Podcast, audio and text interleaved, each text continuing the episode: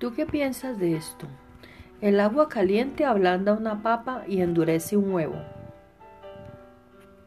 No es cuestión del agua, sino de la reacción de los elementos.